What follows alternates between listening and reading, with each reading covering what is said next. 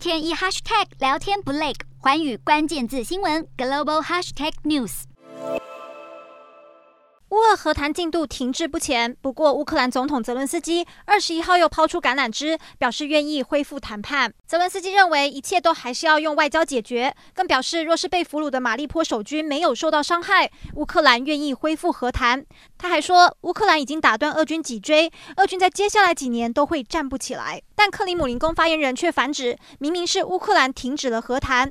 俄罗斯入侵已经将近三个月，双方都有互不退让的条件，因此到目前还是各持己见，各说各话。面对俄罗斯的反复以及强势做法，乌克兰态度也越来越强硬，强调不会接受任何涉及割地的协议，更认为不能对俄罗斯让步，因为俄罗斯总是在停火后发动更强烈的攻击，让步只会适得其反。葡萄牙总理科斯塔二十一号拜访乌克兰，与泽伦斯基会面。泽伦斯基表示，乌克兰需要成为欧盟的正式候选成员，而不是法国总统马克宏建议的那种概念广泛的欧洲政治共同体。他更盼望葡萄牙能在六月的欧洲理事会中支持乌克兰成为欧盟候选国家。而在同日稍晚，泽伦斯基也亲自与意大利总理德拉吉通话，感谢意大利支持乌克兰加入欧盟。双方也都认为应该尽快对俄罗斯祭出第六轮制裁。